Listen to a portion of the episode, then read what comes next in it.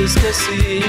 Una vez que yo te digo por fin, estás fresca, radiante, en todo expectante, tan bella, creciente, altiva, elegante. Quiero decir que no me voy a ir, ya estoy aquí, solo quiero subir este ingenio brillante, lámpara mediante, este flor de atorrante, un contour sin maleante. No sabes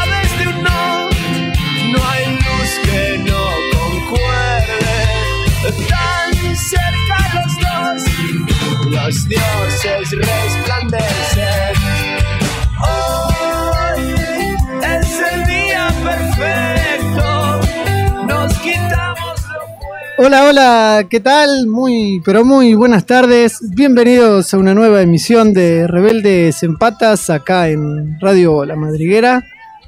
Hola, Jero, ¿cómo va? ¿Qué tal? Acá nuestro operador, el, el número uno, el que, el que siempre nos pone al aire, la persona más importante de este equipo, eh, del otro lado, como siempre, para, para empezar como todos los lunes de 5 a 7, acá una nueva emisión de Rebeldes en Patas. Programa número 6 de esta tercera temporada, bien cargada de información como siempre y afortunadamente no estoy solo. Eh, me acompaña de este lado del piso como siempre y en un día particular me parece, medio, medio bastante, bastante frío pese a la, a, a la- a que ya es linda hora de la tarde y todo. Aldana Coronel, ¿cómo andas, Aldi? Placer. Imagino respondo yo. Eh, porque miraste para allá, ¿viste? Y sí, lo quería marear a propósito. Lo claro, claro, confundir. claro. La verdad que bien hoy, pero con mucho frío. Mucho, mucho frío. Mucho sí. frío, no es como el, el fin de semana pasado, que estuvo re lindo. No, hoy no se puede salir. No se puede salir de casa. Hoy no, hoy no se puede salir. Y el que no puede salir, pero de la yeta que tiene hoy, no sé por qué, por lo que contaba, es Sergio Martínez. ¿Cómo anda, caballero? Hola, buenos días a todos acá. Alda- Estás vivo. Aldana. No rompa la silla que Sí, es, tu que- energía, capaz eh, que te se, aviso. ¿no? Capaz que se rompe la silla. Yo yo no estoy- pago, Aldana tampoco, no sé. No, hoy, hoy estoy en un, en un mal día. Sin embargo, no me quiero olvidar de mandar saludos, porque tengo, tengo ganas de mandar saludos a esto. Está muy bien. Porque viste que la semana pasada hubo revuelo con el tema del gabinete de masa, que se conformó y todo. Queremos decir que el que está encargado del seguimiento de la deuda, ¿sabes quién es? Daniel Marx. Claro, ¿viste? exacto. Por eso seguramente habrá tenido una mala semana, así que le mando un saludo desde acá a Cecilia Pando y a todos los No. militantes del Frente de Nos, que seguramente habrán odiado que haya un Marx en el gobierno, así que les mando un saludo a todos ellos.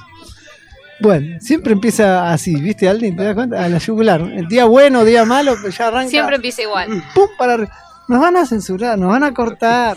Otra, otra que la de Canosa. Nos van a dejar chiquitito, chiquitito. ni- Pero yo me metí con una minoría, así que vamos a tener éxito. no, o sea, no, malo, no. Bueno, eh, vamos a hacer algo para que te salven las papas mientras vos tomás. Encima toma Pepsi, sin, sin meter el chivo tampoco.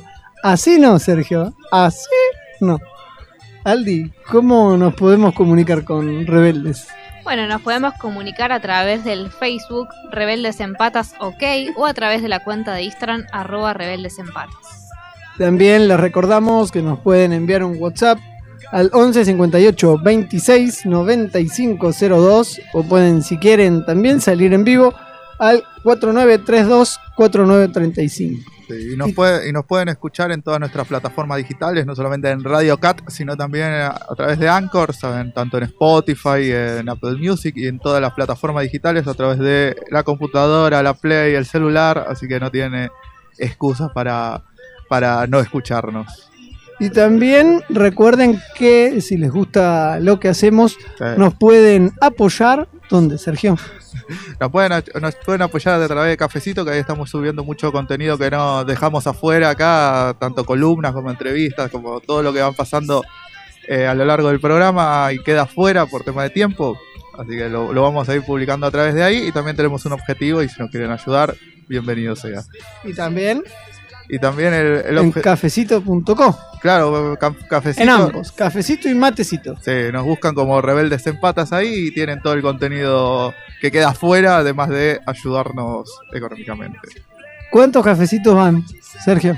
Y vamos uno, creo. Uno. Hoy revisé, vamos uno. Si llegamos a 20, nos van a tener que aguantar dos veces por semana. Peor es nada. Uno es uno. Uno es No, uno, eh, sí. Pero por algo se empieza. Claro. Éramos tan pobres. Así que, Claro. pero si llegamos a 20, vamos a hacer el primer Rebelde Podcast o Podcast Rebelde. No sé cómo le vamos a poner ahora. Lo tengo que debatir en, Eso, en la mesa creativa. usted, defínalo usted que es el que sabe. Así que bueno, no, hoy no lo voy a definir porque seguramente. Sí, seguramente se va a llamar Radio Maníaco el, el podcast. Basta, que eso era de Radio 3, no era de ahora. Bueno, tenemos una noticia importante, Sergio, para empezar. ¿Qué cuál es? A ver. Tenemos Vamos, para- vamos, que confío que pese a tu mal día, lo vas a sacar adelante este programa. Vamos. Sí, mal, mal día también. Lo, lo que están teniendo también a comparación de lo mío es mínimo con lo que está pasando con el tema docente, que va, va a haber un paro nacional por parte de CETERA, que convocó a una medida de fuerza en repudio de la criminalización de la protesta social por la persecución de un dirigente gremial en Chubut. Y bueno, eh, la Junta la Junta Ejecutiva de la Confederación del Trabajo de la Educación, ¿no? el CETERA, decidió el último viernes un paro nacional docente para el próximo miércoles en rechazo de la criminalización y judicialización de la protesta social y la condena al dirigente docente de Chubut, Santiago Gutman, en una causa armada con espionaje ilegal, según informó esta entidad sindical. Y en el mismo documento también de la conducción se rechazó eh, todo, todo lo que tiene que ver con la protesta social y eh, que refuerzan el espionaje ilegal que hubo contra, contra Gutman en el contexto de una grave situación social provincial que incluye atraso en el pago de los salarios de dos o tres meses y un salvaje ajuste contra los trabajadores de este sector. La organización sindical convocó una huelga nacional para el próximo miércoles y explicó que Gutman fue titular de la Asociación de Trabajadores de la Educación en Chubut, allá en, en aquella provincia, y también secretario gremial de la Central de los Trabajadores Argentinos. Y también lo que dice, lo que afirma eh, esta entidad es que luego de una pacífica mani- manifestación de sectores sindicales y sociales, dos docentes fueron eh, en un accidente, estuvieron en un accidente y fallecieron en ese mismo. Hubo un juicio injusto y fue evidente la criminalización de la protesta social, ya que la justicia no dudó en condenar a Gutman, lo que la CETERA repudia y además exige su absolución.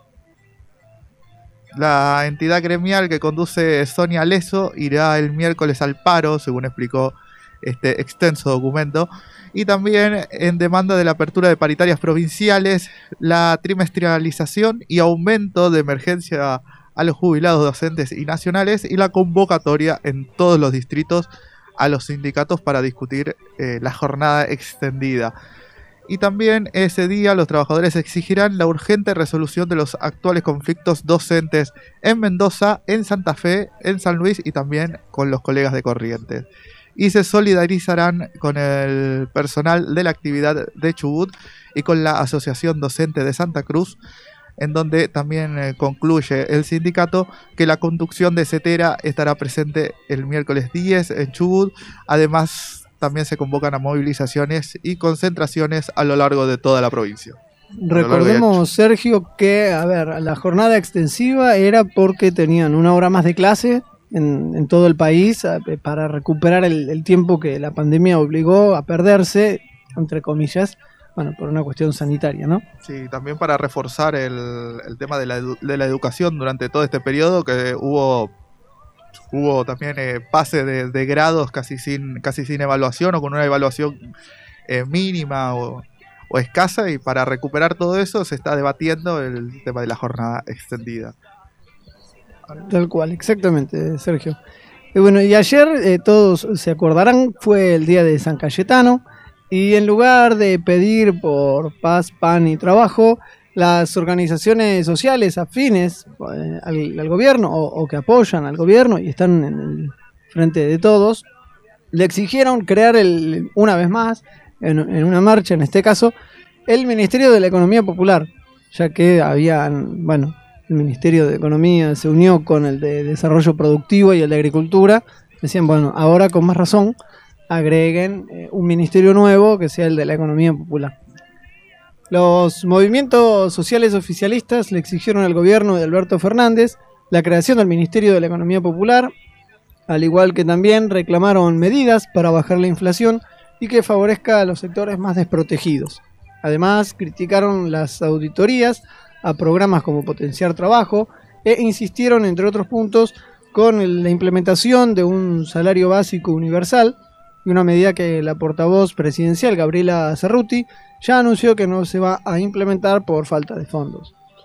La movilización partió desde el santuario del patrono del pan y del trabajo y culminó en Avenida de Mayo y 9 de julio. Eh, esto fue en el día de ayer, eh, muy temprano, ya desde las 8 de la, mañana. Los discursos de cierre cortaron con los aplausos de más de 300.000 personas que peregrinaron desde muy temprano a la mañana, como decíamos, las 8, y fueron los más fuertes y contundentes desde que Fernández llegó al poder el 10 de diciembre del año 2019. Se pusieron de acuerdo y ahora tenemos nuevo ministro de Economía que parece ser el resultado de una unidad en el frente de todos. Pero por lo que se dijo en la presentación, parece que había mucha felicidad de los muchachos que tienen mucha plata. Que nos vengan a, auditar de las universidades. Van a terminar militando con nosotros, opinó desde el escenario principal Esteban el Gringo Castro, secretario general de la UTEP o Unión de los Trabajadores de la Economía Popular. Una vez finalizada la jornada, cargada de fe, esperanza y reivindicaciones sociales, la UTEP difundió un comunicado que en uno de sus párrafos resalta lo siguiente. En estos tiempos, donde arrecia la, la pobreza y se ha profundizado la persecución judicial contra los movimientos populares, reivindicamos nuestra unidad en la diversidad para la defensa de los intereses de los ataques eh, judiciales que sufrimos son lofer contra los pobres, que implica un altísimo grado de violencia física y simbólica, así como también el desprestigio y el ataque mediático a dirigentes, militantes de base y organizaciones sociales. En este contexto redoblamos nuestra convicción de que sin poder popular no hay justicia social y por consiguiente eh, no hay una comunidad organizada, tampoco hay proyecto nacional. También lo que se dijo a lo largo de todo ese acto, un poquito más temprano, es que el ejemplo del buen samaritano nos devuelve una mirada solidaria de la realidad, no para escandalizarnos, sino para conmovernos y comprometernos. Mientras tanto suplicamos el pan de cada día, como nos enseñó Jesús, el pan que alimenta nuestras vidas y que diariamente se hace más inalcanzable a causa de la inflación asfixiante que padecemos y que genera miseria. Además, muchos fieles se preguntan cómo no pensar en la cantidad creciente de hermanos y hermanas que se acercan cotidianamente a los comedores, en los adultos mayores que no pueden comprar sus medicamentos o en las familias cuyos ingresos son cada vez más insignificantes. Además citan, eh, citan la canción o una frase de, de una famosa canción que es no es posible morirse de hambre en la tierra bendita del pan. De hecho, también el Papa Francisco, en el marco de esta pandemia mundial por el coronavirus, fue uno de los impulsores del salario básico universal, algo que se estuvo reclamando durante toda la jornada de ayer y que fue y que destacaba el sumo pontífice, que es un tema que se habló en persona con Castro y con Juan Grabois, el líder de movimientos de trabajadores excluidos, como ambos cuando ambos lo visitaron en Roma durante los encuentros de las organizaciones populares que reunió a los dirigentes de todos los cinco continentes. Esta es la Argentina que nos duele, se expresó, expresó el, cardenal, el cardenal Poli desde el púlpito. Y en esta misma línea, eh, Castro eh, dijo, no somos masa, somos pueblo, durante su alocución. El líder del movimiento de misioneros de Francisco repitió la frase con la cual el obispo de Mercedes Luján, José Eduardo Scheining, expresó en la homilía del 2 de agosto en la Basílica de Luján, lugar desde donde partió en peregrinación a Liniers, junto con otros dirigentes de la UTEP y Gustavo Vélez, el ex colaborador del presidente Alberto Fernández, que renunció de manera indeclinable a la Secretaría de Asuntos Estratégicos durante los cambios de gobierno que catapultaron a Massa al Palacio de Hacienda. Vélez también recorrió, junto a Castro, los 80 kilómetros que separan Luján del santuario de San Cayetano. No separamos la fe de la lucha, reforzó el gringo en un claro mensaje al gobierno. El primero de mayo anunciamos un pliego reivindicativo en la Ley General de Tierra, Techo y Trabajo. Algunos se empezaron a poner nerviosos y nerviosos. A partir de ahí un permanente nivel de estigmatización, demarcación, vigilanteada. Algunos están más preocupados porque no digamos algunas de las leyes u otras en referencia al salario básico universal, pero al final no sale ninguna, porque no hay una unidad política clara, no hay un criterio político y por eso no sale ni el monotributo productivo ni el salario universal. Destacó también el dirigente del movimiento Evita. No fue todo sobre el desembarco del expresidente de la Cámara Baja al Palacio de Hacienda, dijo, parece que los muchachos que tienen mucha plata en los bolsillos estaban contentos, pero que no anunciaron nada para los de abajo. Diana Sánchez, que es la secretaria adjunta de la UTEP, y referente del movimiento popular Darío Santillán, también fue muy crítica eh, al gobierno del Frente de Todos. Las cuentas deben cerrar con la gente adentro, y agregó, solo escuchamos medidas y respuestas para los mercados, para las petroleras, pero para los que se la vienen llevando en pala hace muchísimo tiempo, no. Hoy venimos a plantear algo con mucha firmeza y mucha bronca. No vamos a tolerar que quienes se sienten encima de la comida y especulan todo el tiempo obtengan respuesta y los de abajo no, advirtió la militante del Frente Popular Darío Santillán. Además también eh, insistió en esas mismas declaraciones que en la Argentina tenemos 16 millones de pobres, que en Salta y en Chaco siguen muriendo niños por desnutrición y en tanta en tanta enumeración de todos estos datos se pregunta ¿en serio nos van a no van a tener ninguna respuesta para los sectores populares? No pedimos mucho, pedimos políticas para fortalecer la economía popular y un salario básico universal para terminar con la indigencia en la Argentina. Para los que no tienen nada, sigue insistiendo esta, esta militante feminista, que también añadió para al cierre de su, de su discurso que si no les gusta el nombre, pónganle otro, pero no les den la espalda a los millones de argentinos que hoy realmente la están pasando mal. Las cuentas deben cerrar con la gente adentro.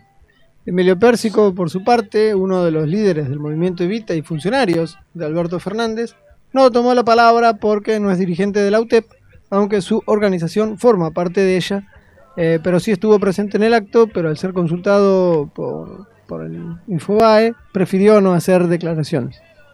Eh, Daniel Meléndez, en cambio, coordinador nacional de Somos Barrios de Pie y funcionario del Ministerio de Desarrollo Social, eh, sostuvo en cambio, hay que recomponer los salarios por el componente inflacionario y estamos convencidos de que Massa llegó al gabinete como requisito de unidad del frente de todos. Hay que ofrecer resistencia ante los poderes económicos que quieran forzar una devaluación que vienen por torcerle el brazo al gobierno y maximizar las ganancias. Lo que fue incluso un poco más duro en sus declaraciones fue Juan Carlos Alderete, diputado nacional, e integrante del bloque oficialista y líder de la corriente clasista y combativa, quien se mostró muy duro frente a la inflación y al aumento de la canasta básica. Y literalmente dijo, se cagan en los acuerdos de precio. Si es necesario, hay que aplicar la ley de abastecimiento y la ley de góndolas, por lo que le reclamó al gobierno que por estas horas no realizó comentarios sobre la contundente manifestación de fe religiosa y cuestionamientos hacia la administración de Alberto Fernández.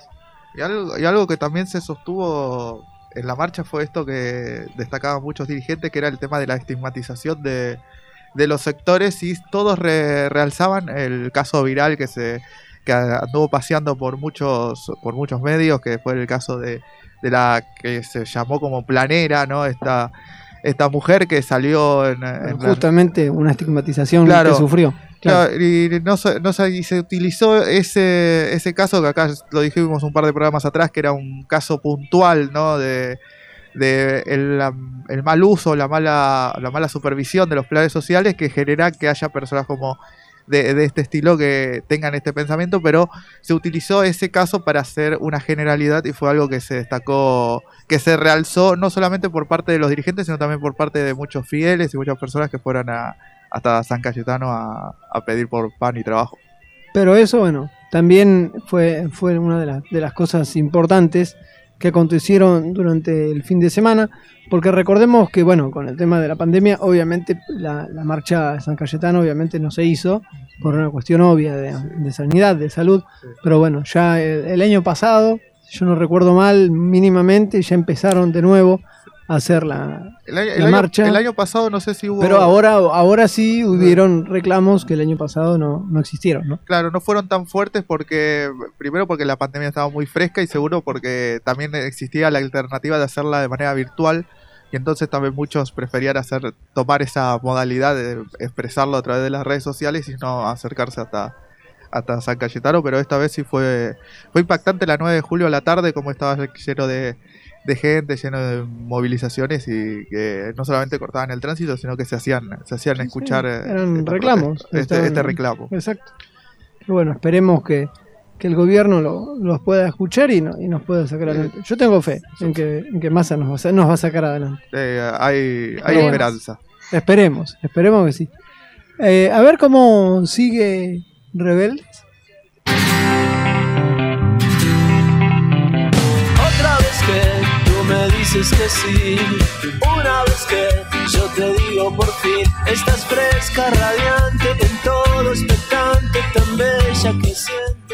Muy bien, continuamos acá en Rebeldes en Patas. Segundo bloque de este sexto programa de la tercera temporada acá en Radio La Madriguera. Les recordamos que si les gusta este programa pueden comunicarse con nosotros por WhatsApp al 11 58 26 95 02. Nos pueden seguir en Facebook y en Instagram como Rebeldes en Patas y Rebeldes en Patas OK. Y también si quieren pueden salir en vivo y comunicarse con nosotros acá al 4932-4935. También pueden escucharlo en distintas eh, plataformas digitales como Spotify, iBooks, Apple Podcast, Google Podcast, Anchor, Mixcloud, etcétera, etcétera, etcétera. Una lista interminable de plataformas digitales y también, por supuesto, en Radio Cat. Radio Cat. Agradecemos también los mensajes que nos fueron dejando la semana pasada y todo, todos estos, estos días que también nos, nos mandan cada tanto debatiendo ahí, interactuando con nosotros. eh, No se podemos, mucho. no podemos pasar todos. y no, no, no. Es una lástima y tampoco podemos pasar muchos que te gustan a vos, pero por la hora, Sergio, es horario de protección al menor. No Bueno, podemos está- decir tantas cosas. No, Está, está bien, está, está bien. no se puede decir tantas cosas así. Es mucho. Pero no, no le dijimos que hoy vamos a hacer una consigna un poco interesante, me parece, porque hoy se celebra el Día Internacional del Gato. El gato. A vos que te gustan tanto los gatitos, Sí. Sergio. Eh, bueno, entonces, este, entonces te pregunto, Sergio, ¿qué significa el gato en tu vida? El gato, el gato en mi vida, no, yo no soy muy fan de los gatos. Los, tengo. Me dijiste que sí, afuera de, de- afuera del micrófono. ¿Cómo? Estás mintiendo Es para. mentiroso. No Para soy muy micrófono. fan de los gatos. O sea, a mí. Yo me refiero a las mascotas, Sí, ¿eh? sí, Mal sí, pensado. sí, no, yo también me refiero a la mascota. No, no por nada tengo el carnet acá de, de Junto por el Cambio en la mesa, pero igual no, no soy de, no soy Con muy, Mauricio, no. no soy muy fan de los Mirá que Esas te, cosas mirá no que te aparece por aire. teléfono, Mauricio. aunque, aunque me, me, me gusta mucho, amo mucho a las personas que tienen gatos. No, me- como que tiene como que tiene una sensibilidad distinta. la- siento, siento que el, que el hecho de el gato como más cariñoso, más, eh, más comprensivo y a- aparte hasta tiene más poder de movimiento. No sabe Porque- qué chamullar, Jero. porque- mute- Cortale el micrófono, Porque, muteale. porque tiene, tiene, tiene siete vidas y hay algo, es tan controversial el, el- el gato, el animal, que... eh, ¿Por qué la aclaración? Si estamos hablando del animal. Pero por eso, porque está, porque genera tanta, tanta controversia que vos no sabes si tiene siete o nueve vidas. Pero ¿Y además por nadie qué lo tendría dos más? ¿Y pi- ¿Viste que en Estados Unidos tiene nueve? No, sé. ¿Por no qué? dale.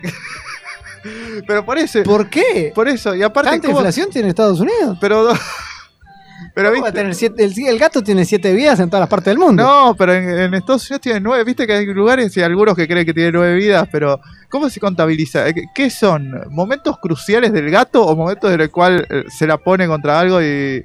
O sea, ¿cómo se contabiliza una vida de gato? Y lo que si querés lo llamamos al doctor Romero que nos explique. ¿Qué sé yo, Sergio? Para mí Por cuando eso- se muere, se muere. Por eso, está. por eso Bueno, digo que para mí significa que es un animal controversial. Aparte del gato derivan el puma, muchos otros felinos. Vamos a la parte. Ya te fuiste de vamos, tema. vamos a lo serio. Para, Aldana, Sí, sí, ¿qué significa un gato en tu vida? Y le, bueno, por empezar, no tengo gatos. Tengo perro. Mi preferencia siempre es perro, porque bueno, son más compañeros. No digo que los gatos no sean compañeros, pero por ahí son más independientes, van de una casa a otra, pero sí tuve experiencias con gatos y sé que hay algunos que son más cariñosos, que te vienen a pedir comida, siempre manguean de acá, de un lado para el otro, pero son lindos, cariñosos. Jero, vos, perfecto, mirá. El- es el, el loco de los gatos, el, viejo te- de los gatos, ¿viste? Como el de los Simpsons. Está rodeado, mirá. Este- ¿Gato en departamento, sí o no?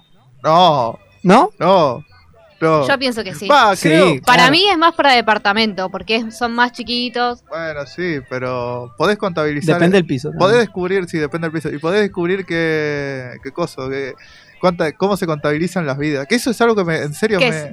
me, me vuelve. Es una duda existencial que tengo, cómo se contabilizan la vida del gato. Bueno, hay que llamarlo ¿Cuánto descuento? a, a, a- a- a Sí. Mauro Zeta, Vos decías de. ¿No? Vos decías también, que es un filósofo, Sí. digo, también hay que... Claro, claro. Hay él que, también tener, te puede decir. hay que tener cuidado, sobre todo, como vos que decías, el tema del piso. Hay que tener cuidado, sobre todo si el dueño del gato es un jugador de River. ¿Por qué? ¿Qué tiene que ver? bueno, está bien. que Sí, sí, sí, pero explícalo, explícalo. Yo no, No, entendí, porque- pero explicáselo a la audiencia. No, porque hay, porque no aprendimos que si, si son dueños de River no, no pueden caer parados. O sea, si el dueño es de, Ah. es de River, el jugador de River no, no puede caer parado. Bueno, ¿te diste cuenta que ganaron en el último minuto antes de entrar en el clase y siguen llorando, ¿no? Te das cuenta, ¿no? Qué tremendo. Bueno, sigamos con lo serio, Sergio. Sí. ¿Qué, me- qué ¿Cómo se tenías para conta- contarme? ¿Cómo se contabilizaban las vidas del gato? Acá descubrimos, no, mentira. algo, algo que tiene, no sé si tiene que ver con los gatos, pero bueno, no, no sé cómo unir este tema No. con la auditoría de los No. planes sociales. No, Sergio. No sé cómo unir un- este tema, pero bueno, quería- está bueno destacar que Juan Zabaleta se reunió, o se reunirá en realidad, con, con intendente del conurbano para coordinar la revisión de estos planes sociales. Y en medio de la disputa que permanece dentro del oficialismo sobre la administración de los mismos, el ministro de Desarrollo Social, Juan Zabaleta, se reunirá esta semana con intendentes del conurbano bonaerense para avanzar con la auditoría sobre los planes de asistencia, sobre todo eh, centralizando en el potenciar trabajo. Como vimos y como ya remarcamos en el blog anterior sobre la marcha de San Cayetano, los movimientos sociales le, volvieron a reclamar al gobierno por la implementación del salario básico universal y también mostraron su rechazo ante la auditoría de los planes. Sin embargo, desde el Poder Ejecutivo Nacional avanzarán con esta idea, sobre todo al mando del Ministerio de Desarrollo Social, quien diseñará operativos por etapas en todo el país. Pero primero Zabaleta se, junto a su vice, Gustavo Aguilera, y el titular de la unidad ejecutora del programa Potenciar Trabajo, Pablo País, eh, mantendrán reuniones con jefes comunales de la primera y tercera sección electoral de la provincia de Buenos Aires. Tanto con intendentes oficialistas como con intendentes opositores van a hacer estas reuniones. Que en realidad recordemos que Sergio Massa eh, dijo que empezaban formalmente el 15, o sea, el lunes próximo, pero bueno, ya empiezan a, a ganar tiempo, digamos, justamente durante toda la semana previa. Su objetivo va a ser discutir entonces cuál va a ser el diseño operativo del plan, que incluirá convocatorias a los beneficiarios, que tras ser llamados deberán concurrir a los lugares que se definan para ser encuestados por estudiantes universitarios que van a estar a cargo de completar un formulario digital que tendrá toda la información sociodemográfica y, los datos sobre las actividades que se realizan tanto dentro como fuera del- de este programa Potenciar Trabajo. El cuestionario en cuestión va a incluir preguntas sobre la situación habitacional, socioeducativa y se le consultará puntualmente por la unidad de gestión a la que reportan, que pueden ser gobiernos municipales, provinciales y también organizaciones sociales, asociaciones civiles o incluso cooperativas, que ofician como responsables de constatar la participación de este beneficiario en el mencionado programa. Zabaleta, por su parte, continuará articulando con las políticas, el, eh, con las provincias, perdón, el diseño logístico para trabajar con las universidades nacionales que llevarán adelante estos mencionados cuestionarios. Según se anunció al término del encuentro, en la provincia de Misiones ya establecieron encuentros de capacitación y de fortalecimiento de lo que va a ser este relevamiento de quienes son beneficiarios de planes sociales entre el Ministerio de Desarrollo Social de la Nación, la Universidad Pública de Misiones y eh, Desarrollo Social de la provincia, que serán acompañados por distintos espacios técnicos. Mesa manifestó a raíz de esto que vamos a tener mayor claridad sobre las distintas prestaciones del servicio y tendremos más datos que tienen que ver con la promoción humana, niveles educativos, procesos de relevamiento de prestaciones de servicios, cuáles son las unidades de gestión, la cobertura territorial, entre otros aspectos. Además, el Ministerio de Desarrollo Social tiene que terminar de afirmar los convenios con las distintas instituciones educativas de todo el país para avanzar con esta iniciativa. Lo que destaca Zabaleta, el, ministro, es que es más rol del Estado y más control sobre los programas que tiene el ministerio para acompañar a las y los argentinos que la están pasando mal en este contexto económico. Además, junto a Jaime Persic, se presentó la iniciativa también ante directivos de siete universidades del país. Con el, relevamiento de la información del gobierno, apuesta a conocer a detalle la situación sociolaboral productiva de los beneficiarios y certificar la realización de las actividades que forman parte del potenciar trabajo bajo la órbita de las distintas unidades de gestión para luego avanzar con la iniciativa de reemplazar la asistencia estatal por el trabajo genuino. De hecho, uno de los puntos que había marcado Sergio Massa al momento de asumir como ministro de Economía eh, sostuvo tres ejes, recordemos, justamente en el reordenamiento de los planes. Uno es la vuelta al mercado del trabajo, el segundo es el fortalecimiento del trabajo asociativo y cooperativo y también la producción de los argentinos que viven en situaciones de vulnerabilidad. Y sobre todo algo que me parece que es trascendental es quien no cumpla con los requisitos que establece cada programa, el ministro señaló que recibirá la suspensión del plan y en paralelo la liquidación se cruzará con las bases de datos de la ANSES. Nuestra idea de país es que el plan sea la emergencia y el trabajo lo permanente. Había enfatizado Massa la semana pasada en su primera conferencia de prensa como eh, titular del Palacio de Hacienda. Algo que indudablemente va a dar va y sigue dando, obviamente, que, hablar y mucho, ¿no?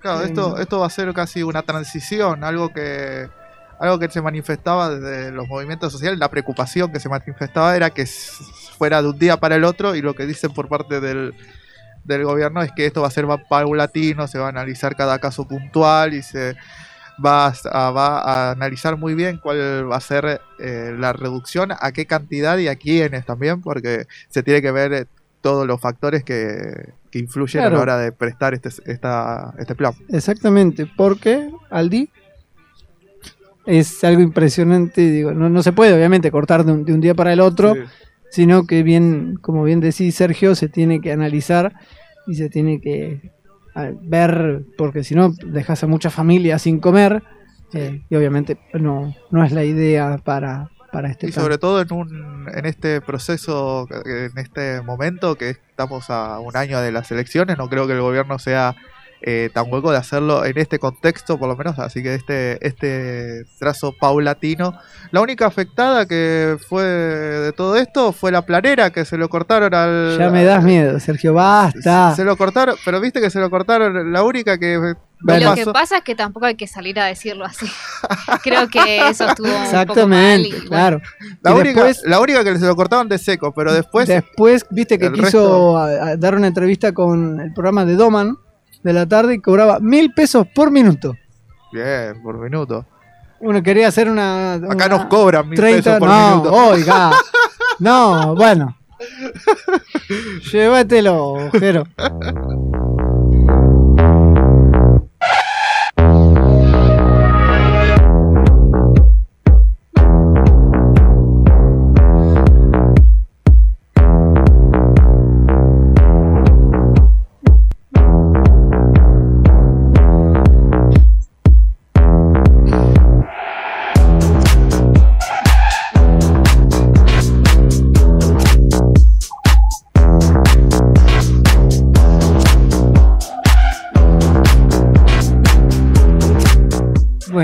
Te voy a salvar, Sergio.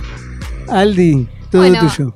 Ahora vamos a ir con las recomendaciones de series y películas. Y tengo otra audioserie para recomendarles, aparte de la de Caso 63 que le- les recomendé la, la vez pasada, que vamos a comentarla al final de, de todo esto porque es excelente serie. Como esta también, que está disponible en Spotify y se llama Número Oculto.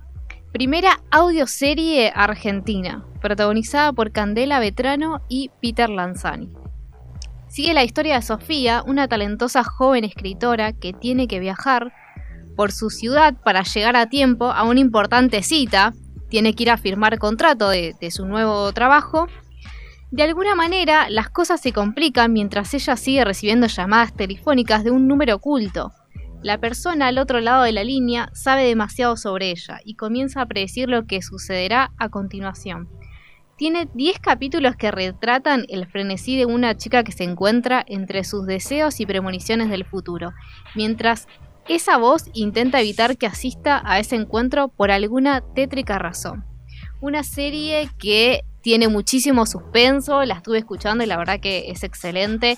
Tiene muchas cosas similares con Caso 63, que Muy interesante. Me, me- me da, que, me da para escucharla. te deja con ganas de seguir Siempre escuchando. digo verla, pero en realidad es audioserie, así Claro, que es escucharla. No, claro. no, pero te lo vas imaginando todo, cada, cada vez, aparte ya la conocemos a Candela, entonces te vas imaginando la, la situación de ella mientras va manejando, la llamada que, que se escucha a una persona que, que sabe toda la vida de ella, que bueno, primero la, la confunde, no, no quiero spoilear mucho, pero primero piensa que es otra persona y, y esa intriga de saber quién es la, la persona del otro lado del teléfono, que Aparte- sabe tantos datos de ella. Aparte, qué versatilidad por parte de Peter Lanzani, ¿no? Le- cualquier cosa que interpreta, cualquier cosa que actúa lo hace, lo hace de una manera destacable. Ahora que era la primera vez que yo lo vi en un papel au- au- en De audioserie. Sí. Y sí, En esta ocasión él es actor y director también de esta serie. Así que está eso bueno. Sí, por eso digo Va la evolucionando, Peter. está Pero por eso, por eso digo la versatilidad de, de Peter Lanzani, que cualquier cosa que, que actúa, cualquier proyecto que hace, está, se lo hace de manera destacable.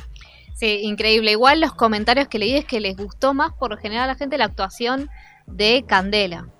Candela es una El personaje, excelente. entonces, claro. Sí, sí, el personaje. claro. Es una excelente actriz y, y la verdad que hacer una audioserie es, es diferente y difícil porque te tenés que ir imaginando toda la situación. No es como cuando filmás un- una serie que lo estás viendo, lo estás sintiendo en ese momento. Exacto, claro. Es muy, muy difícil. Bueno, ¿por qué capítulo vaya? Bueno, voy recién por el capítulo 2 de la primera temporada. Son 10 episodios Tranqui, igual. tranqui, bien. Sí, tranqui. Y no sabemos si tendrá una segunda temporada. Ya lo veremos cuando llegue al final. Les voy a estar contando. La que sí me gustó mucho, que me la devoré en un segundo, fue Caso 63. Sí, Espectacular. excelente, Bueno, después cuando terminé de escucharla, me apareció esta como referencia, así que... Claro, es que tiene muchas similitudes. eh, eh, eso de. Todavía de no la empecé a escuchar, qué es pero lo que, muy lo bueno. que pasa de- del otro lado, ese suspenso. Y también lo- los sonidos. Los sonidos están perfectos en ambas series. El, el suspenso de saber qué está pasando en, en caso 63, que al principio, bueno, parece un paciente común. Que, que al final termina siendo un paciente psiquiátrico. un paciente ¿no? psiquiátrico, Mm. exactamente, y al final termina termina siendo otra cosa. Tal vez no es un paciente psiquiátrico, tal vez dice la verdad o no. Complicado. ¿Por qué capítulo te quedaste? Y terminé la primera temporada. Bueno, bien. ¿Y La primera arrancaste la temporada- segunda o no? No, no, no llegué a arrancar la segunda, pero la verdad que el, el final de la primera temporada me dejó pensando un montón. Bueno, cuando termines la segunda, uff, Uf. te va a quedar, ¿sabes cómo? ¿No vas a quedar? Esperando la tercera. ¿Es argentina la, Es la chilena. serie? ¿Chilena? Caso Chilena. 63 Ah, es por chilena. Pero la que pero recomendé primero Sí, sí, sí, sí. Sí, Sí, es sí, Argentina, es número argentina. punto. Y tenías también otra serie, ¿no? Eh, para recomendar de audioserie. Audioserie sí, tenemos Montserrat, otra serie que la verdad que es, es también muy interesante. A ver.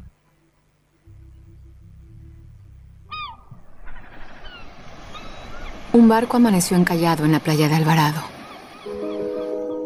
Dos pescadores se acercan para ver de qué trata aquella aparición. A bordo encuentran a un hombre crucificado en el mástil, sin vida y con el rostro lastimado por las gotas de sal. Adentro aparecerán tres cadáveres y una virgen africana, apenas viva, encadenada al cuarto de máquinas. Soy Ana de la Reguera y esta es la historia de una travesía que terminó en desgracia. Es la historia del Montserrat. Solo por Spotify.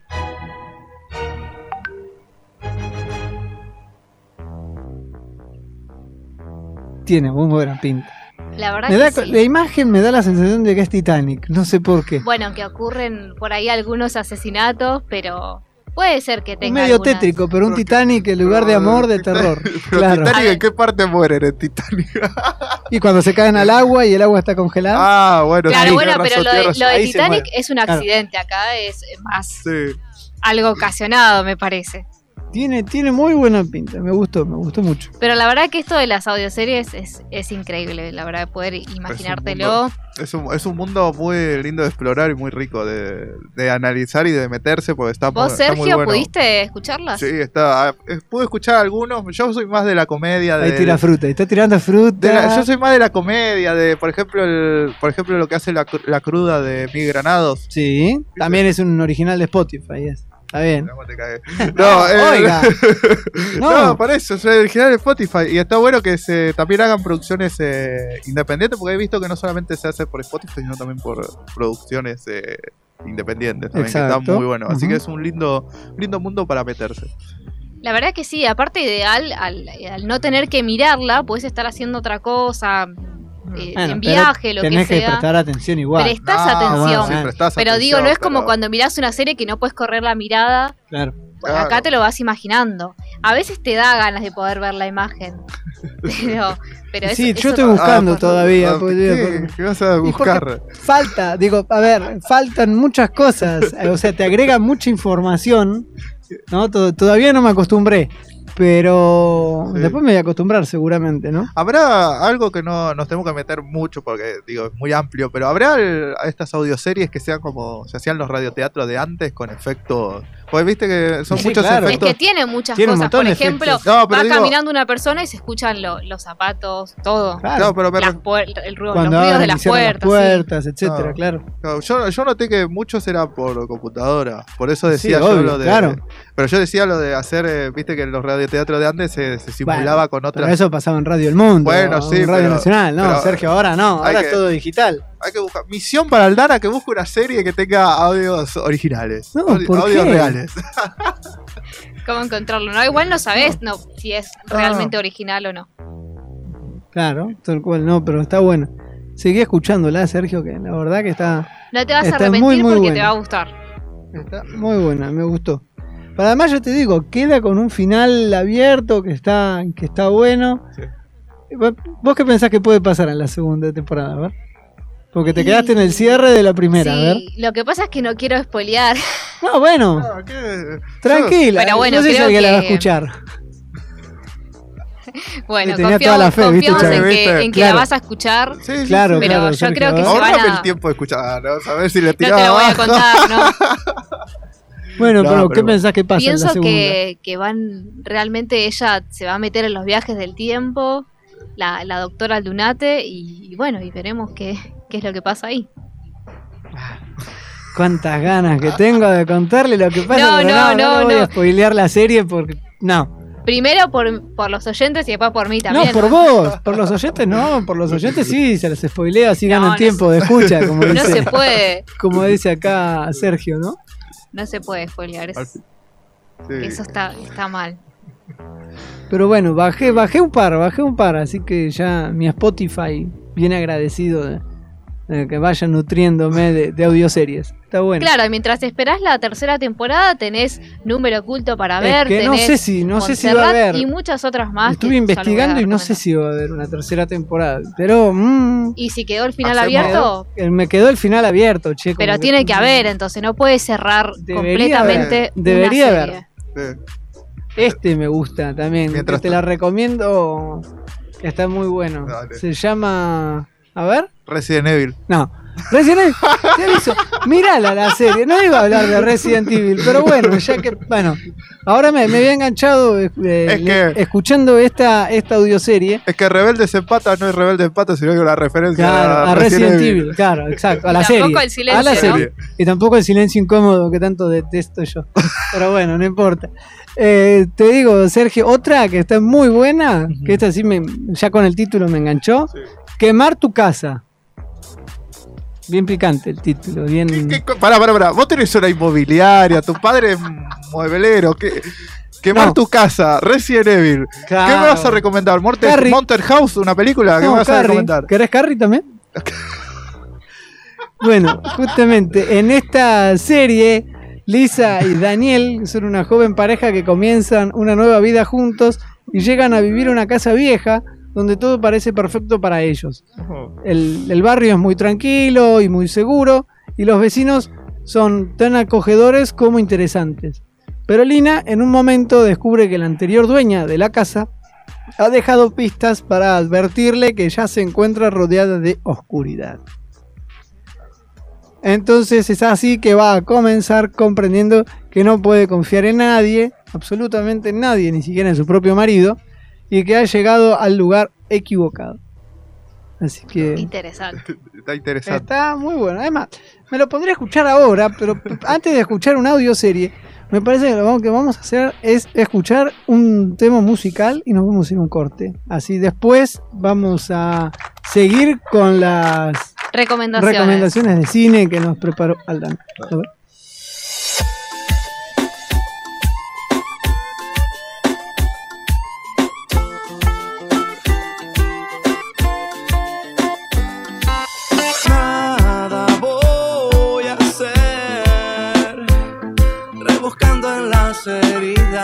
Pasado.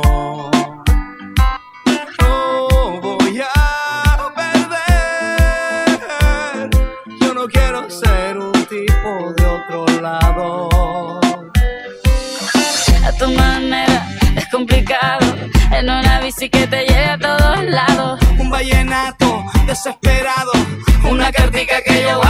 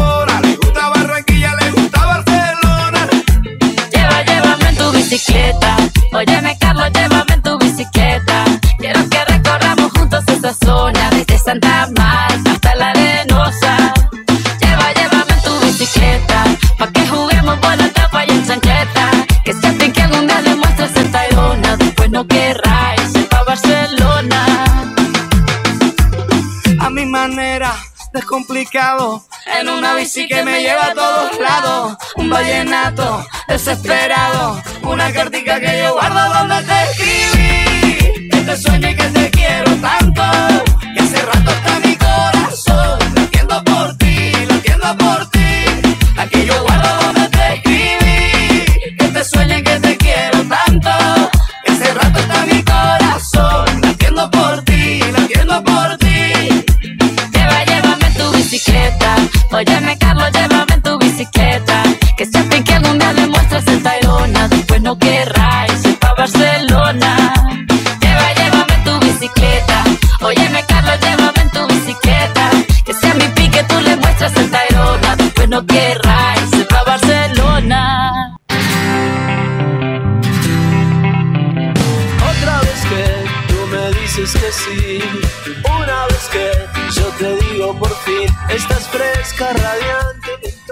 Muy bien, continuamos acá en Rebeldes en Patas, 6 y 5 de la tarde y nos quedaban pendientes, Saldi, unas películas. Sí. Una me parece más interesante que otra, por lo que estoy viendo acá, ¿eh? Ten- tengo muchísimas películas para recomendarles en la plataforma Cinear. Que bueno, les voy a dar algunos datos de esta plataforma porque es específica de películas argentinas y es gratuita. Así que nada más tenés que crearte un usuario y ya están disponibles para ver todas las películas argentinas. Y en primer lugar, para recomendar, tenemos la película Paranoicos de 2018, que cuenta la historia de Luciano Gauna, un hombre joven que escribe pero que tiene una personalidad que parece impedir un gran desarrollo de su vida social. Manuel, un viejo amigo de Luciano, llega a España junto a su novia, Sofía, para encargarse de la producción de la versión argentina de Los Paranoicos, una serie de televisión que triunfó en España. Y esta serie particularmente, el, nombre del protagonista de la serie, provoca un enfrentamiento entre los dos amigos donde Gauna no solo lidia con cuestiones de su personalidad y de su trabajo, sino también tiene con su inminente enamoramiento con Sofía. Una buena película, eh, si yo no recuerdo mal, estaba protagonizado por Daniel Hendler y Jasmine Stewart. Exactamente, sí. Actorazos los dos, me encanta. película de culto de, Arge- de, de acá, de, de la Argentina donde también se hace mucho se toca mucho muy indirectamente el tema el tema del SIDA mucho, muchas cuestiones sociales que están muy interesantes de una manera bastante creativa y bastante buena Sí, muy, muy buena película. En su momento, en su momento la había visto. pero- Una buena recomendación para que puedan aprovechar eh, de ver esta semana que está fresca o el fin de semana también.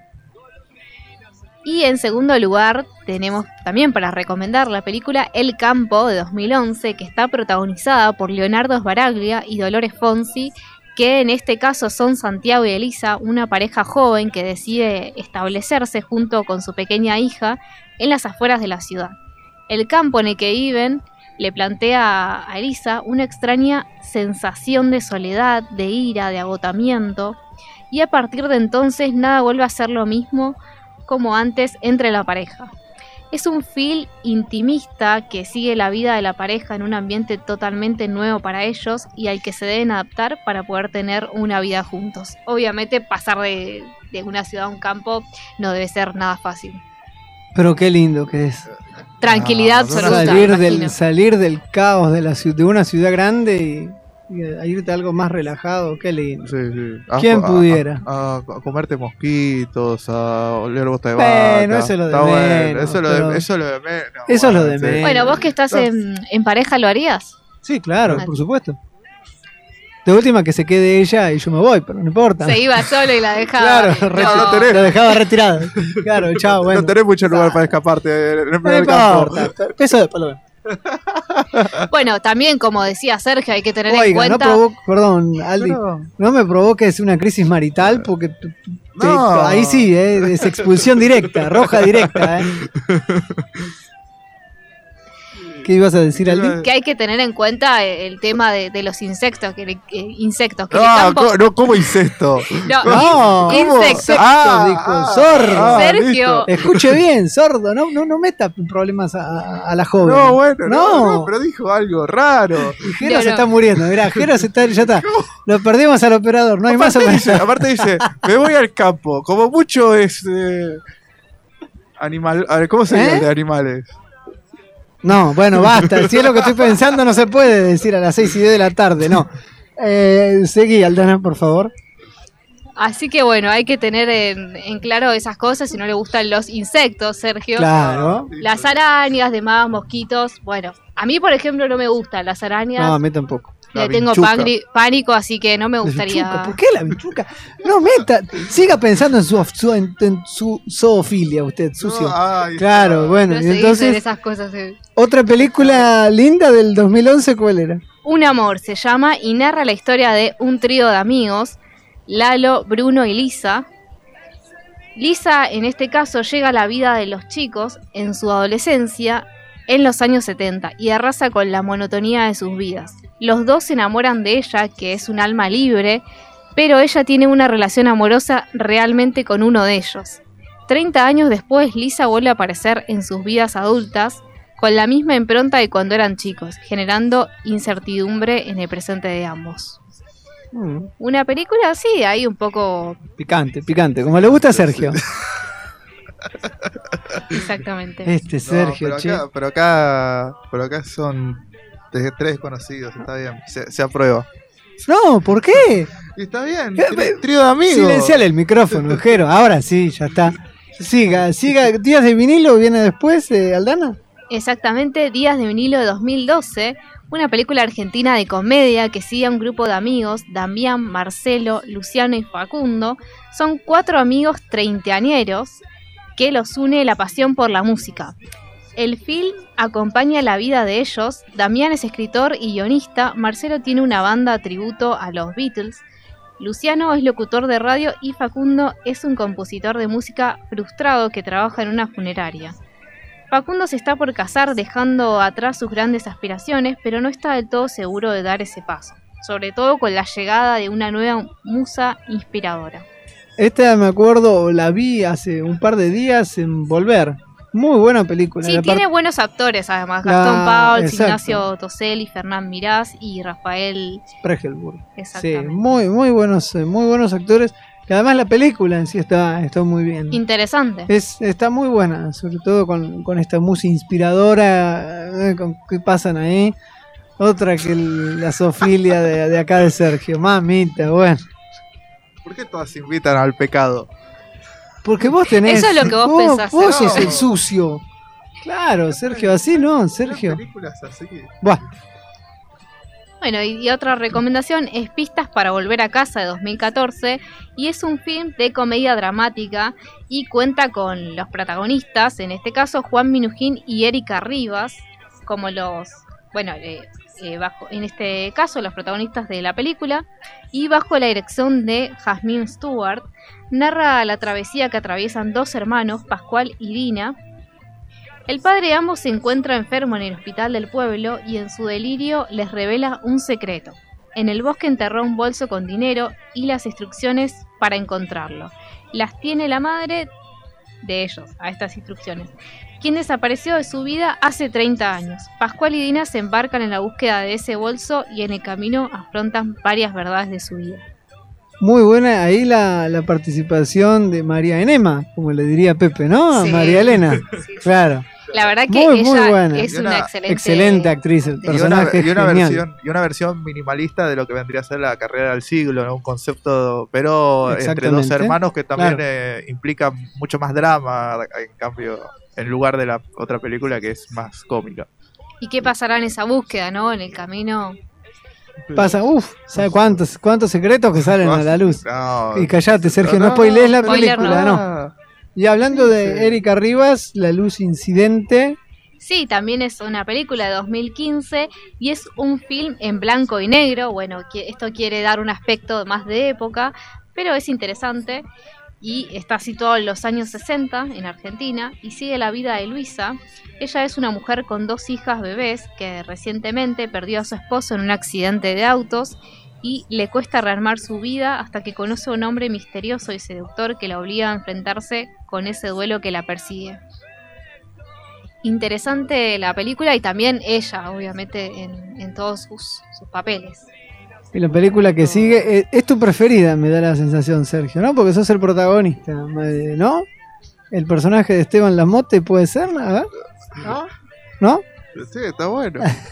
bueno ama- amateur, ¿no? Amateur, Amateur, exactamente, exactamente. 2016.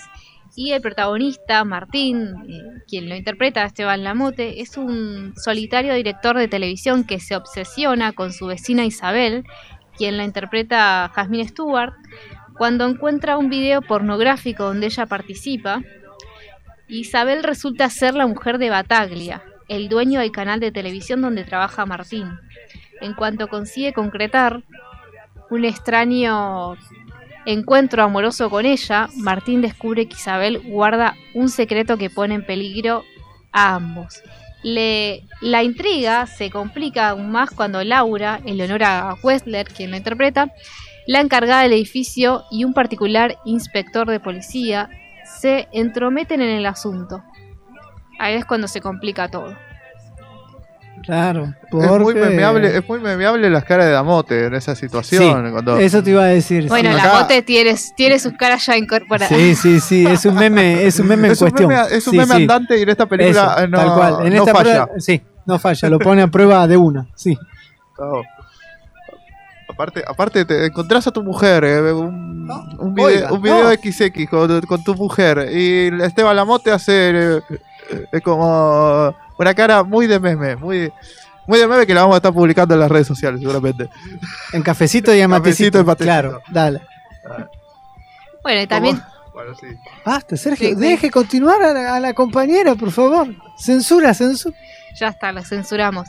Bueno, la próxima película que tengo para recomendar es Nadie nos mira de 2017 y sigue la historia de, de Nico, un actor argentino que decide probar suerte en Nueva York, mientras descubre que por su aspecto físico no encaja y termina trabajando como cuidador de Teo, un bebé al que va a quedar unido de forma inesperada.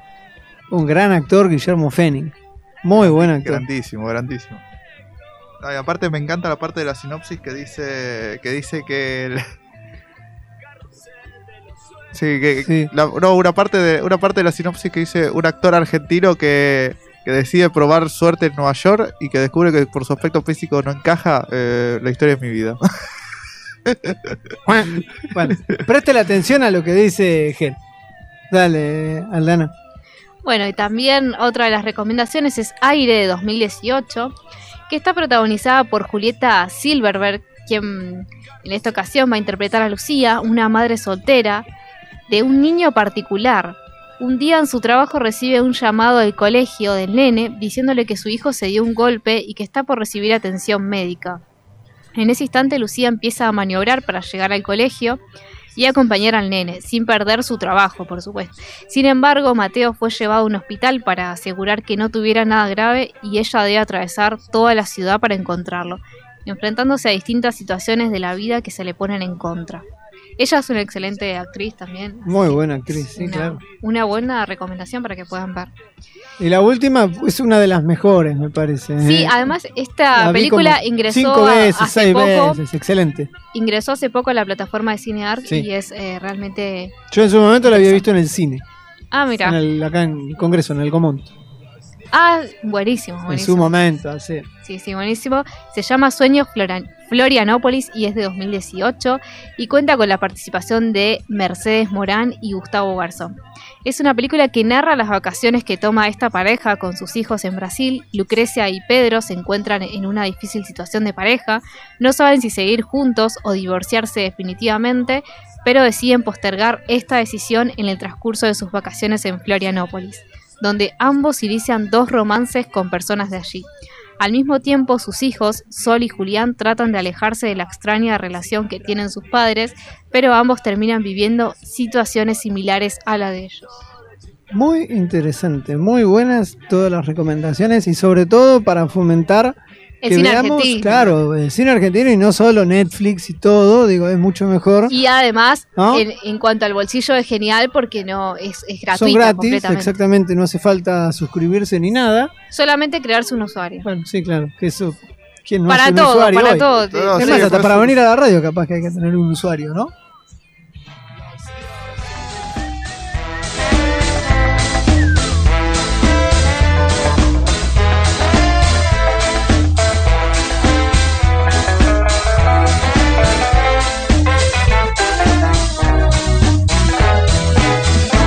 Y en el plano deportivo, Sergio, ¿qué pasa? ¿Cómo, cómo- Mirá, mirá cómo salís gambeteando, siempre, siempre te escapás. Pero prestale atención a lo que te dice Jero. No, pero está, está, todo, está todo bien. todo Portate bien, no rompas nada. No rompas No, nada. Todo perfecto. Digo, no. me, me quedó un poquito alto. Ahí está, ya lo bajé. palabras no. Ya, lo bajé. No, no, ya no toco más. Lo que. Che, perdón, Jero, la que viene, eh, anotalo, eh, la que viene lo, lo maniatás, yo te autorizo. Eh. Hablando- cosa, papá es abogado, lo defiende a Jero. No te Dale, preocupes. dale, dale. Sí. ¿Qué pasó? A ver, dale, en el, en el plano deportivo este fin. Justamente hablando de ruptura, se rompió la, la relación entre Cavani y Boca. Por, por fin tuvo un final esta, esta novela que Ah, nos, tenía, nos tenía, que- nos tenía Un final a triste. Un final triste, un final un final que inesperado por, por algunos, otros que ya como que se, pre- se prendían para, para ver un poquito el, el morbo que generaba toda esta historia, que ayer no pudo concretarse el acuerdo contractual, lo que... Lo que pasó el, domingo, todo el mundo sabe que no, no Cavani no vino a Boca, pero lo, lo gracioso de, toda esta situación fue la cronología, un poco lo que nos pasó, seguramente a todos los que están del otro lado le habrá pasado algo similar. El domingo, si alguno tiene la costumbre de, arrancar a dormir una siesta o de comer un asado, cuando arrancó el asado, Cavani estaba en Boca. Terminaron, hicieron la sobremesa, se fueron a cada una a sus casas y cuando llegaron a- se había caído el pase. Lo que pasó es que, es que Boca puso las condiciones, puso las condiciones del contrato, que era lo que faltaba en el, día de domingo, y se ve que, que el entorno de Cavani, mismo del jugador, decidió que bajo las condiciones que planteaba el club Gereise no, no iba a venir acá al club.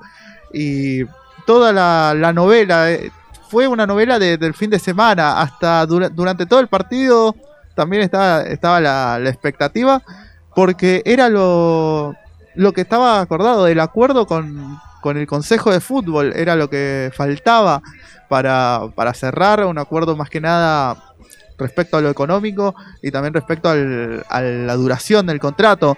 El jugador quería quedarse como mínimo hasta mitad de año, hasta fin de año, mejor dicho, hasta el Mundial. Y Boca lo quería para la, para la competición internacional del, del año que viene, para que compita la Copa Libertadores. Y eh, básicamente los motivos por los cuales eh, Cavani no, no firmó fue básicamente por lo económico y también por el por la, la duración del contrato. Sobre todo, me parece, lo económico, ¿no? Era Igual lo- es una lástima, porque, a ver, tranquilamente podría haber hecho lo que hizo Luis Suárez, bueno, en este caso con Nacional, sí, pero haber jugado una competición importante como es la Libertadores, ¿no? Sí, sobre todo, sobre todo lo que te dicen del entorno de Cavani es que lo económico es un porcentaje, es un porcentaje de la negativa, pero no es lo más importante, porque lo que quería el jugador era tener la posibilidad a mitad del año que viene que, eh, poder volver a Europa o poder eh, elegir otro, otro destino. Eh, finalmente lo que decidió fue prepararse, ponerse a punto para el Mundial en Europa, aceptando o analizando la, la oferta que tenía del, Villarreal, del club español, y fue lo que pasó, el- uno de los motivos de, de la negativa. También lo que se, se manifestó es el manejo que tuvo el Consejo de Fútbol con todo este tema, que básicamente lo que hizo es no darle confianza al jugador. no Qué darle- quilombo que hacen estos muchachos. eh, Caramba. Era.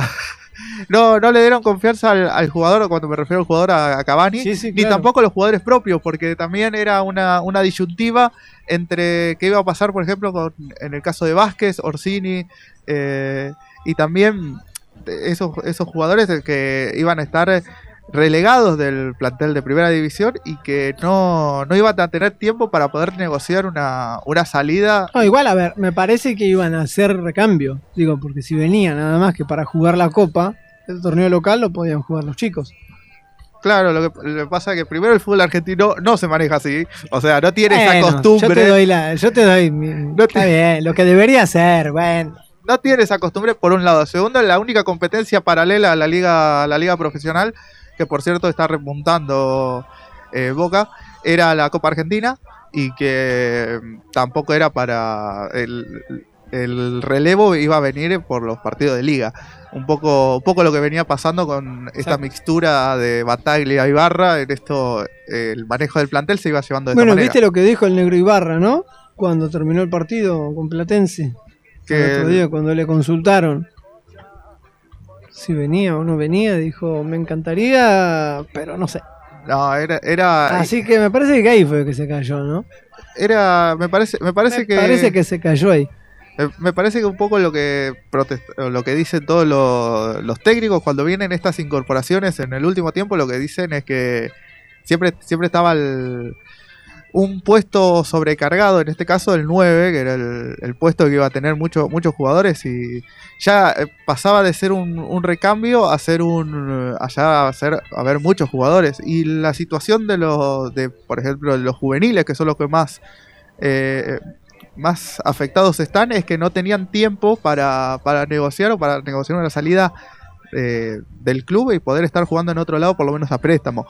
Por otro lado, la novela que siguió hasta, hasta el día de hoy tenían para terminar, eh, era obligatorio la final del, de estas dos novelas, es la de Chiquito Romero, que no tuvo un paseo por el, el predio de el predio Seiza de Boca, estuvo estuvo muy bien eh, eh, charlando con tomando mate, haciendo lo que todo el Consejo de Fútbol hace, que es tomar mate ahí con, con Riquelme, pero finalmente también eh, se, se desistió, no, No, sí.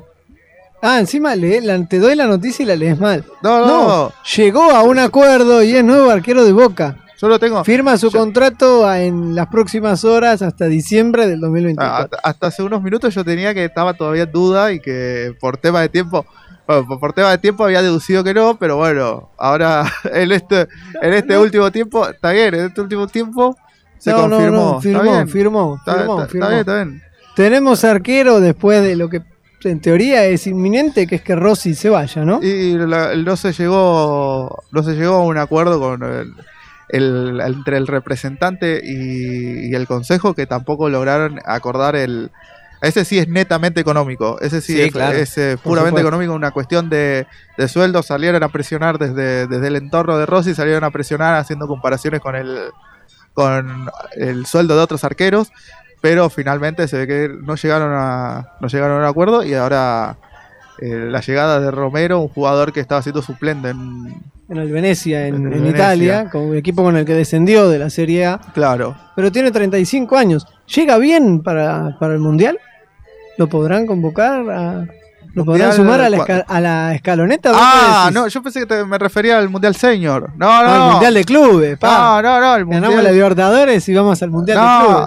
Bueno, qué sé yo, no sé. Cuánta confianza, no ¿no, sé. Jero, que me tengo? Que Eh, lo no, parió. era, Eh, bueno, no sé si es muy- lo parió. Bueno, eso se lo dejamos a los chicos de- del programa que viene, que Sí, seguramente lo van a debatir más y mejor, que son los, los que saben. Lo que, los que saben de, más en Pero profundidad. mami, Lo cier- boca. lo cierto, lo cierto es que el, el manejo, el manejo que está teniendo ha generado mucha polémica este mercado de pases con respecto al- a la visión que tiene el hincha con el Consejo de Fútbol. Hay, hay como una, una sensación de amor y odio porque las incorporaciones parecen eh, no, no conformar del todo hasta que se pongan a jugar. Me parece que cuando, cuando tomen rodaje, tanto Roncalia como también Romero, ahora que se confirmó en, lo- en los últimos minutos, eh, me parece que cuando empiecen a tomar rodaje van a, van a tener van a poder destacarse en, el 11 titular de Boca. Y acá, por lo que dice Crónica, eh, ¿sabés a dónde es que iría Edinson Cavani, ya que a nosotros nos dijo que no? No tengo el, el dato a dónde. Dicen las malas lenguas que iría a Peñarol. Sería se picaría el ¿Sabés cómo se pica el, el fútbol uruguayo? Ajá, sí. Dicen que ya Sí. la dirigencia aurinegra lo está corriendo para, para contratarlo sí. y que el director técnico, Leo Ramos, dijo que sí o sí lo quiere, eh, junto también al defensor Martín Cáceres, que también tiene 35 años y bueno, seguramente se van a poner en contacto en las próximas Sí. horas. Así, Así que, que- así mirá, mirá qué lindo que, que se va a poner el fútbol uruguayo, ¿no? Otra vez entre Nacional y Peñarol, todo, pero qué lindo que se va a poner. A ver, vamos ahora a un pequeño corte y ya seguimos con más deportes acá en Rebeldes en Patas.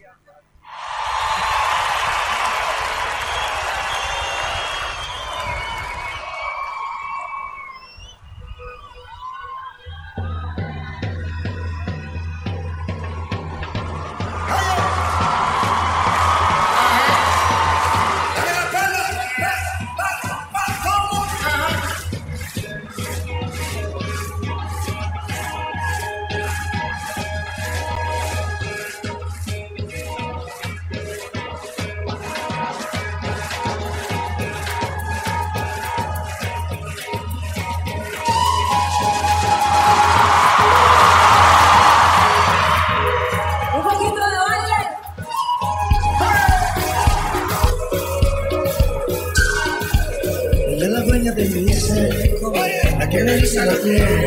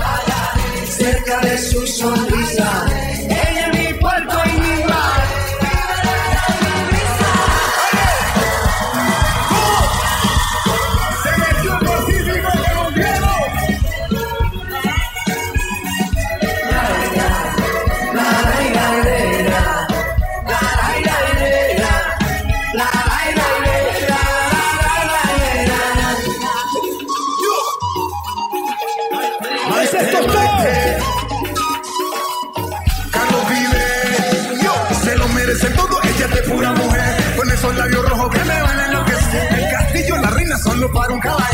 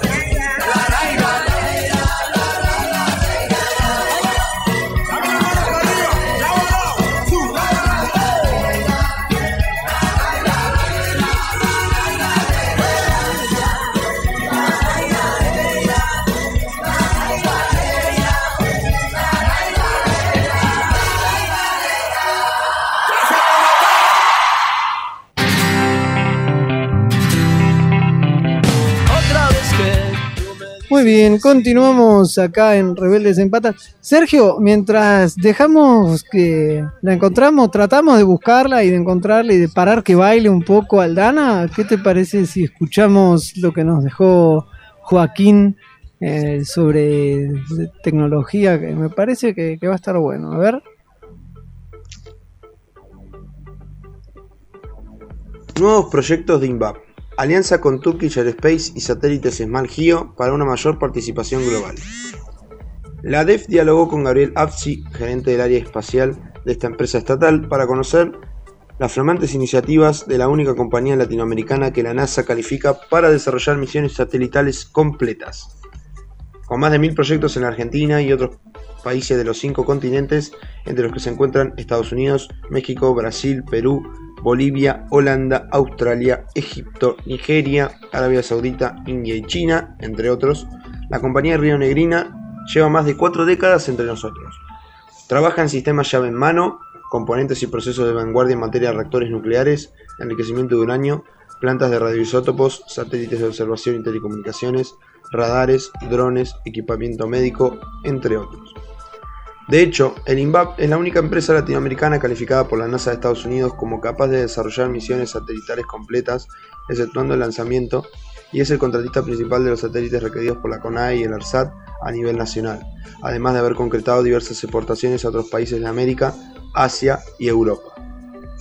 INVAP es la única empresa latinoamericana calificada por la NASA de Estados Unidos, como bien decíamos, como capaz de desarrollar misiones satelitales completas, exceptuando el lanzamiento de los equipos.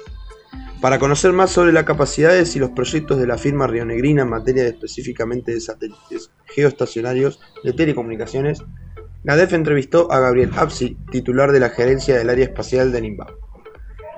¿En qué proyectos se está trabajando actualmente? En diciembre de 2021, el INVAP firmó un contrato con la CONAE para diseñar y construir la segunda generación de los satélites de observación con microondas, los SAOCOM-2. Es un contrato muy importante, no solo en términos económicos, sino también en lo que se hace en la continuidad del personal especializado y la consolidación del know-how en radares de apertura sintética en banda L, tecnología que dominan muy pocos países en el mundo.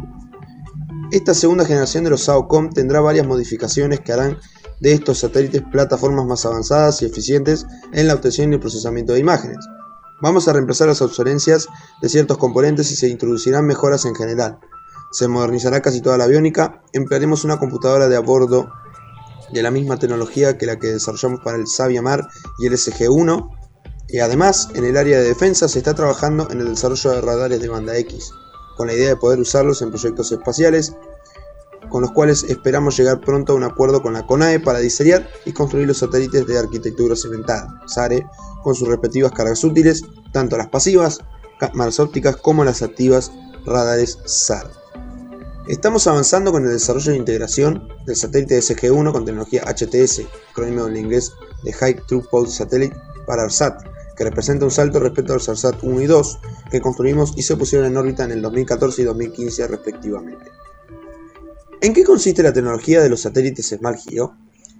A grandes rasgos, la tecnología de los Smart Geo implica una reducción a casi la mitad de peso, 1500 kg, respecto de los ARSAT, que pesan casi 3000 kg, este menor peso conlleva una reducción importante en el costo de lanzamiento y los seguros, o sea, aumentamos la eficiencia y disponibilidad del servicio, bajando costos y manteniendo una vida útil de 15 años. El presidente dijo durante la apertura de sesión este año que se avanzará en el diseño, construcción y lanzamiento de la segunda generación de satélites SmartGeo, denominada SG2. En ese sentido, el SG1 es un satélite con tecnología HTS que operará banda K, mientras que el SG2 podrá operar en las bandas K, Q del tipo flexible. ¿Cómo surgió SATCOM? Como siempre, pero especialmente en la última década. Desde INVAP realizamos diversos análisis de mercado, perspectivas comerciales y tecnológicas, concretamente en lo que hace el área espacial, que corresponde a mi gerencia, llegamos a la conclusión de que si queríamos tener una mayor participación en el mercado global de los satélites, debíamos buscar un socio que nos complementara allí donde nosotros teníamos menos chances de conseguir contratos. Es de público conocimiento el destacado nivel tecnológico que ha logrado nuestra contraparte turca y su privilegiada ubicación geográfica, casi al medio entre Europa, Asia y África. Nos llevó a iniciar las conversaciones que derivaron en esta exitosa alianza estratégica con TAI. A su vez, para la empresa turca, América Latina y el Caribe constituía un mercado que les interesaba, pero por la distancia y barreras idiomáticas culturales, resultaba más simple de encarar a través del INVAP. ¿Qué tareas hace INVAP y cuál es Turkish Aerospace? El paquete accionario de SATCOM está conformado equitativamente, 50% por INVAP y 50% por Turkish Aerospace Industries. Si bien su sede física está en Turquía, nosotros tenemos personal propio allá y aquí en Argentina. Con respecto a la división de tareas que preguntaste, te diría que el 75% del trabajo y de los materiales que requiere el diseño, la construcción y el testeo del SG1 que nos encargó ASAT se hace en Argentina. TAI realiza en Turquía la ingeniería de la parte mecánica, térmica, las mantas por ejemplo, y el cableado harness del satélite, así como la producción de los componentes y subsistemas correspondientes a estas tres áreas. ¿Qué porcentaje de componentes y costos de sus satélites son nacionales y extranjeros? La gestión del proyecto, la ingeniería y los ensayos representan aproximadamente un 25% del costo de los satélites. hay que sumar un 30% más en servicio de lanzamiento para puesta en órbita y seguros, y un 45% son costos de materiales.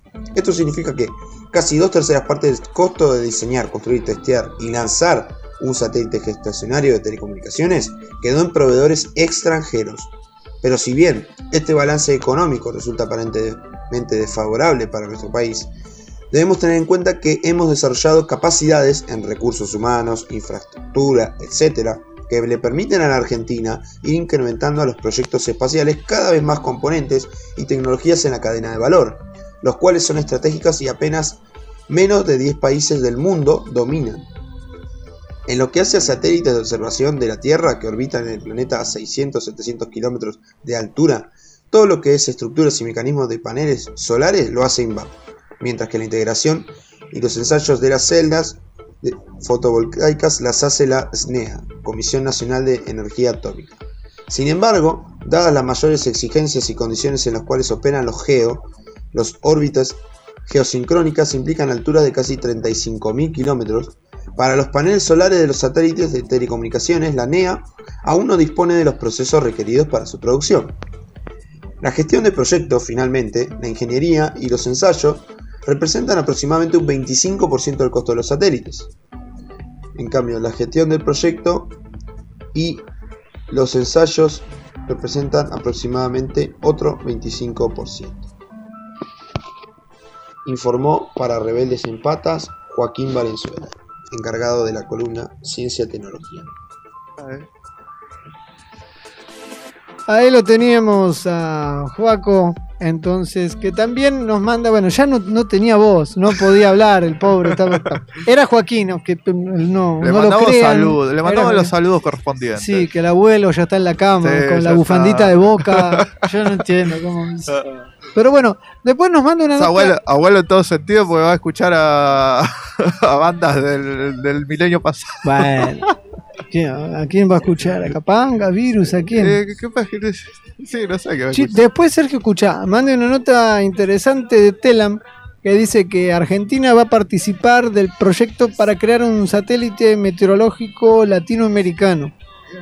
Nuestro Ministerio de Ciencia y Tecnología apoyará financieramente una etapa del proyecto y liderará la formulación técnica a través de la CONEAE, que es la Combinación Nacional de Actividades Espaciales. El Ministerio de Ciencia, Tecnología e Innovación de la Nación participará del proyecto regional de desarrollo de un satélite meteorológico latinoamericano impulsado por la Organización Meteorológica Mundial, que buscará adecuar la información disponible a las necesidades específicas de la región, señaló en el día de hoy el ministro Daniel Filmus.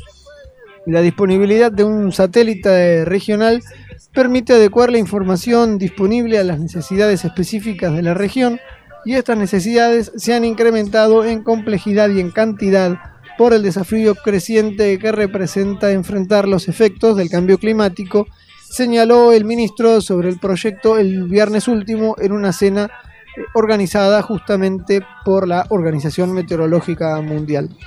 En este sentido, Filmus señaló que Sudamérica y África son las últimas regiones del planeta que no cuentan con satélites meteorológicos propios, por lo que dependen de la información provista por terceros. Algo que va a venir muy bien para justamente eh, mejorar y seguir desarrollando Yep. eh, ¿no? todo lo que es la- nuestro clima. Y aparte me imagino que se están haciendo todavía la- las pruebas y el diseño de todo lo, de todo este proyecto, de este satélite argentino. Una, una de las pruebas debe ser el penal de Benedetto, que el- la pelota la puso en órbita, se ve que adentro había un chip para probar el, el satélite este o no.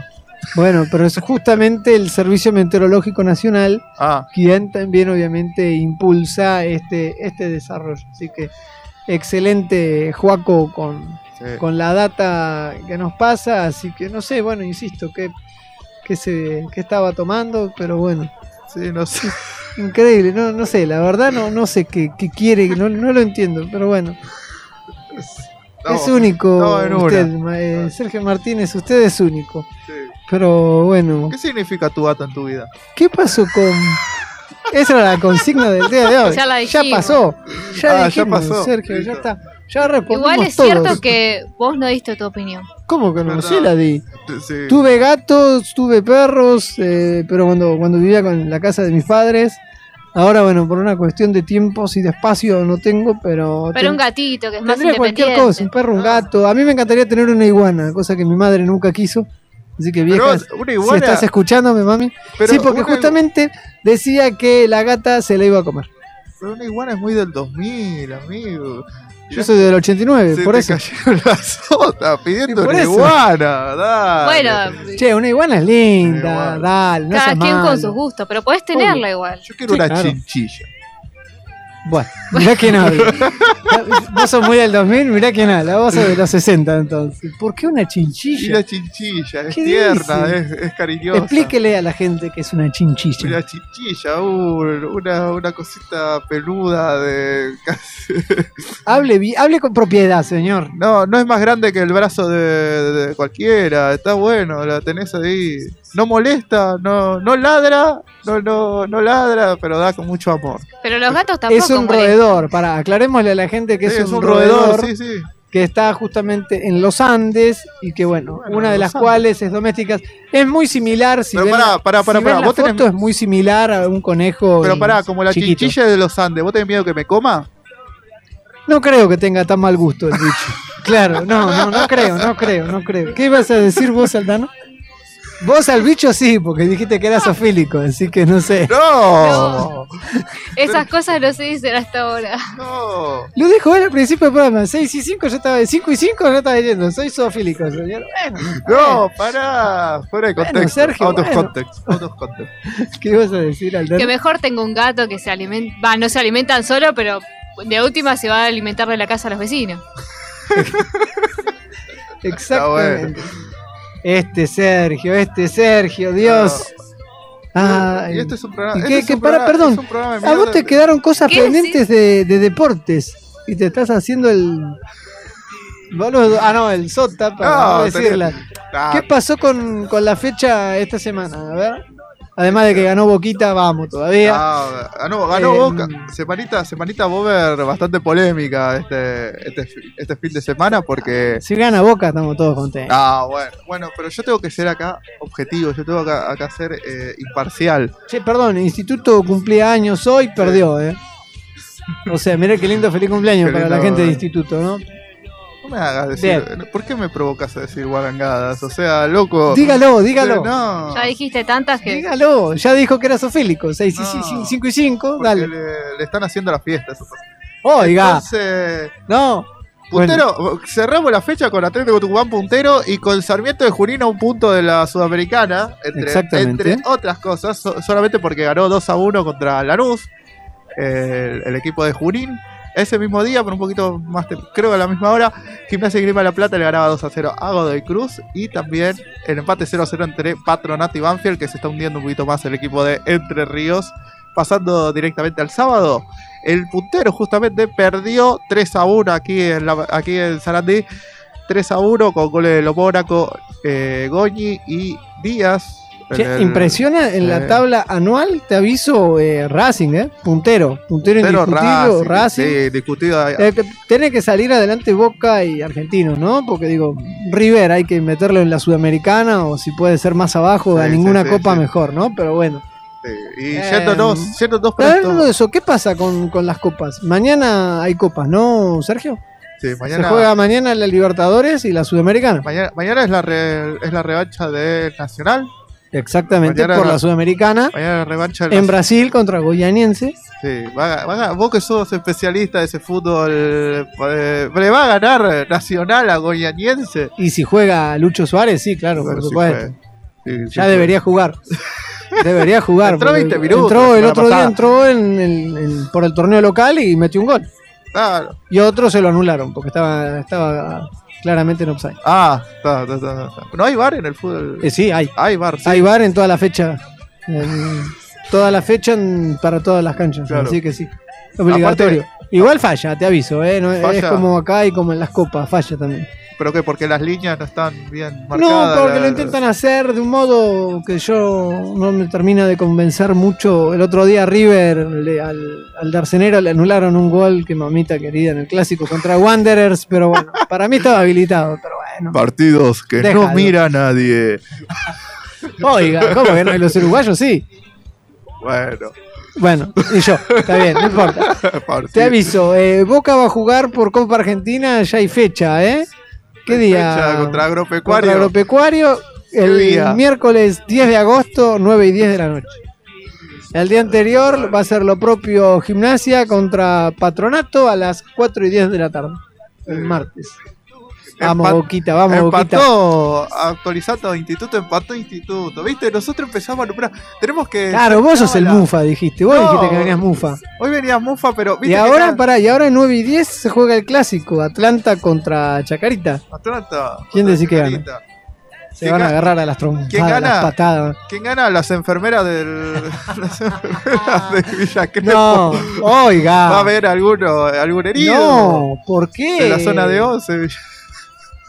Y para, cer- y para cerrar el, el bloquecito. Sí, sí, porque nos tenemos que ir, Sergio. Yo. Nos tenemos que ir, eh, pero bueno, felicitaciones a la gente de San Lorenzo que pudo jugar un domingo a las 5 de la tarde. Basta, basta, que te van a echar. Mirá, ya, ya te están echando, Sergio. Bueno, nos vemos el lunes que viene, Sergio. Se va, va, pese a ser feriado, aquí estaremos. De hacerlo, bro, feriado, ¿No? no, venimos, ATR, bueno venir. si no querés venir, no venga. Yo, yo vengo, no sé. Rebeldes va a haber. Yo estoy. Eh, nos vemos. Gracias, No, Sergio. Nos vemos ver. el lunes que viene. No me quiero, no me quiero ir sin hacer un gran fe de ratas. La semana pasada dije que la serie de Vita, el, el guionista era mexicano y dije que en realidad lo supervisaba un mexicano porque estaba dentro de la producción. Nada más, corregir eso, ese dato que tiramos la semana pasada. Bueno. Erróneo. Perfecto, bien. muy bien. Serie Como- que no como- miraste seguramente. Como debe ser. Sí, Serie- señor, la vi, la vi. El lunes que viene la discutimos. Aldi, muchas gracias por todo. Mira, mira cómo te reciben con aplausos. Vamos. Está perfecto. Tijero, el número uno. Gracias. Así que si sale Silencio todo bien, el lunes que viene volvemos. Silencio incómodo. No, no, no, silencio incómodo no hay. Así que bueno, mi nombre es Matías Martínez. Será hasta el próximo lunes. Chao. las basuras de mi calle ayer a oscuras y hoy sembrada de bombillas. Y colgaron de un cordel de esquina a esquina un cartel y guirnaldas de papel lilas, rojas y amarillas. Y al darles el sol la espalda, revolotean las faldas bajo un manto de guirnaldas para que el cielo no vea.